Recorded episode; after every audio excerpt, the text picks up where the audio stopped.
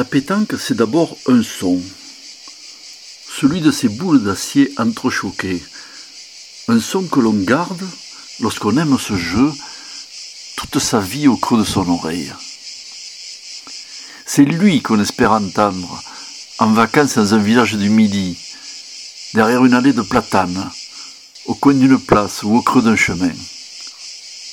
Si on l'entend, ce cliquetis inimitable, on sait que l'on pourra peut-être voir ou disputer une belle partie.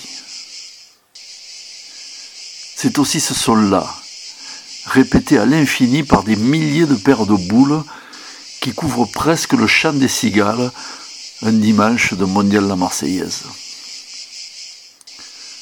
À la pétanque, il y a bien d'autres bruits qui résonnant à nos oreilles nous font nous sentir bien celui des haut-parleurs où le speaker égrène le numéro d'équipe, celui des glaçons dans les verres où le grésillement des merguez sur la braise font aussi partie des sons incontournables qui bercent depuis toujours nos après-midi de pétanque. Mais celui des boules qui chantent, c'est le vrai son de la pétanque. Celui qui accompagne dans tous ses concours, sur toutes ses placettes ou dans toutes ses arrière-cours, notre petit jeu de boules. Et le plus beau de tous, celui qu'on aime par-dessus tout, c'est celui que fait notre propre boule lorsqu'elle atteint plein fer celle de l'adversaire.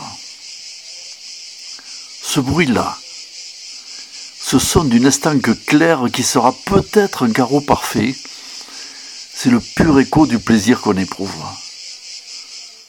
Peut-être même, parfois, celui du bonheur. Parce que le bonheur, souvent, c'est aussi simple et aussi paisible qu'une partie de pétanque.